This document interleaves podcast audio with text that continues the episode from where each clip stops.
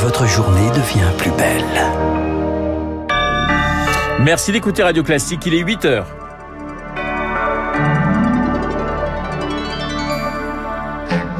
La matinale de Radio Classique avec Renaud Blanc. Relocaliser les bâtiments en bord de mer, végétaliser les villes, il va falloir tout revoir et ça va coûter cher, plus de 2 milliards d'euros par an.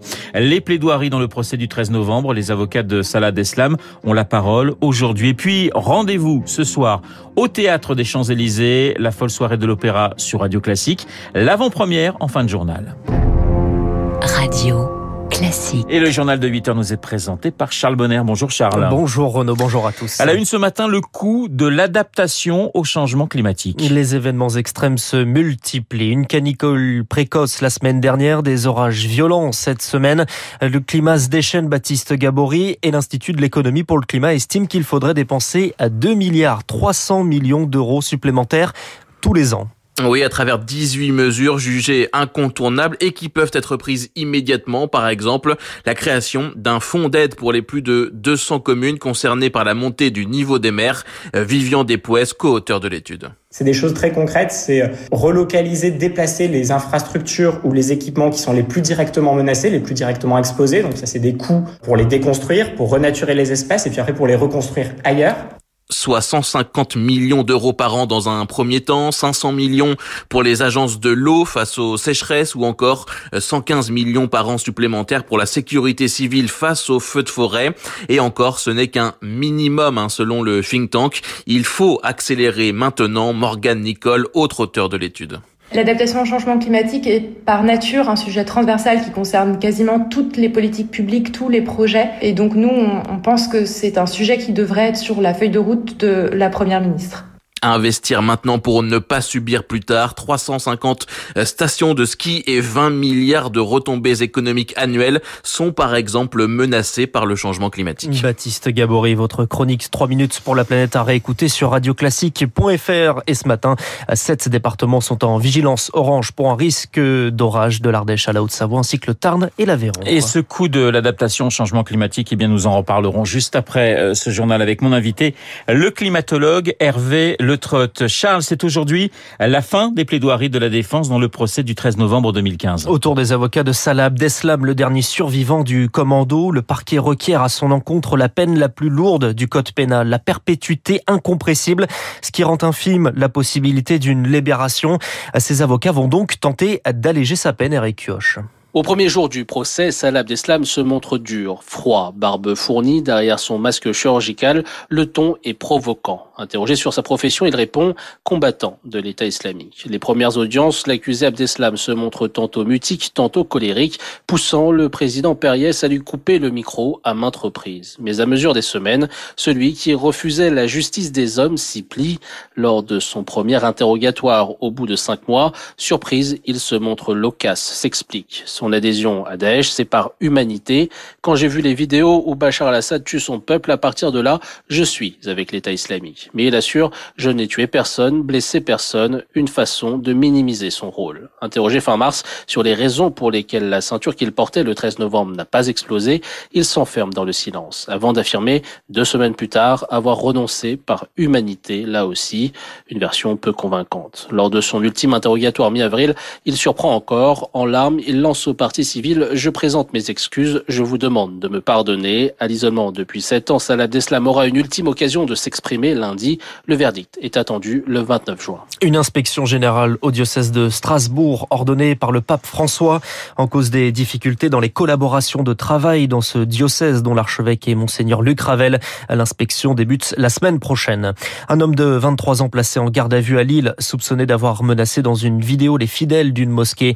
L'homme reconnaît les faits mais assure qu'il se trouvait sous l'emprise de l'alcool. Allez, on passe à la politique. Elisabeth Borne à la recherche d'une majorité à l'Assemblée. Elle s'entretient avec les présidents de groupe aujourd'hui. Et les regards sont tournés vers les Républicains. La ligne officielle du parti, c'est ni pacte, ni accord, ni coalition.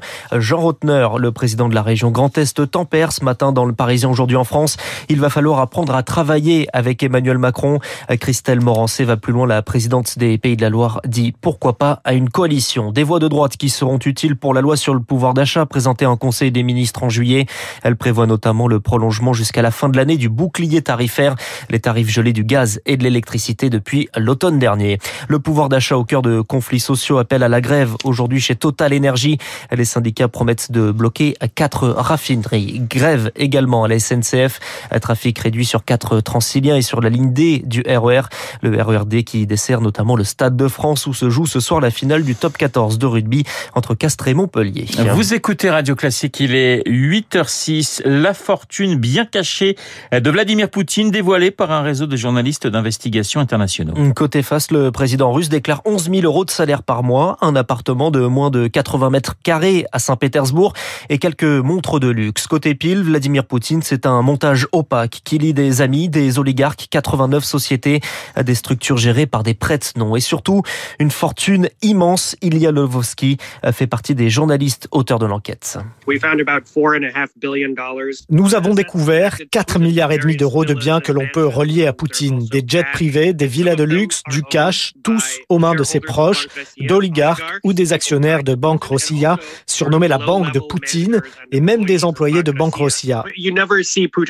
Mais le nom de Poutine n'apparaît jamais.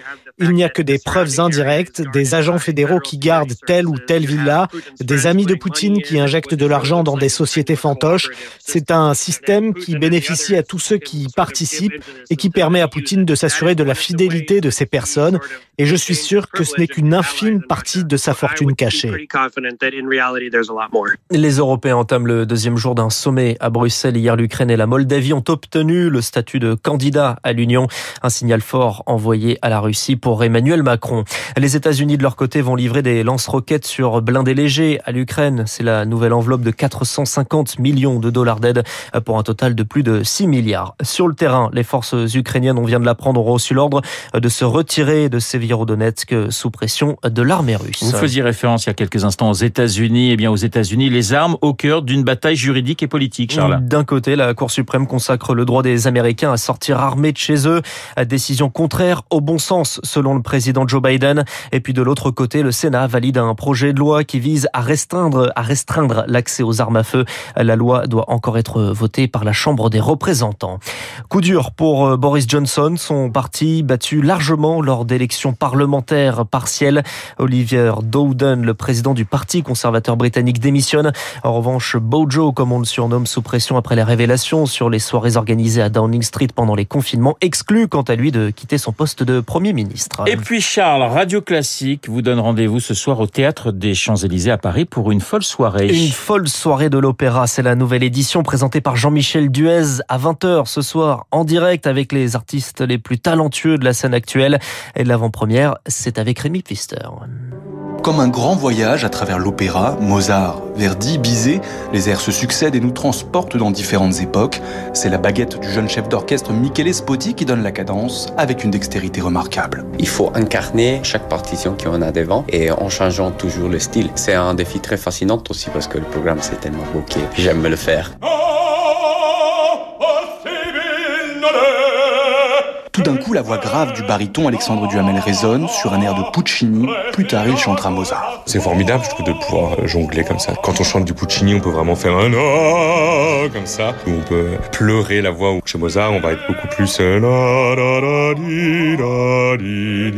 Un répertoire pour les plus exigeants, mais aussi pour ceux qui souhaitent découvrir l'opéra. Selon le ténor Kevin Amiel, c'est peut-être ça la beauté de la musique classique, une larme furtive qui coule sur toutes les joues.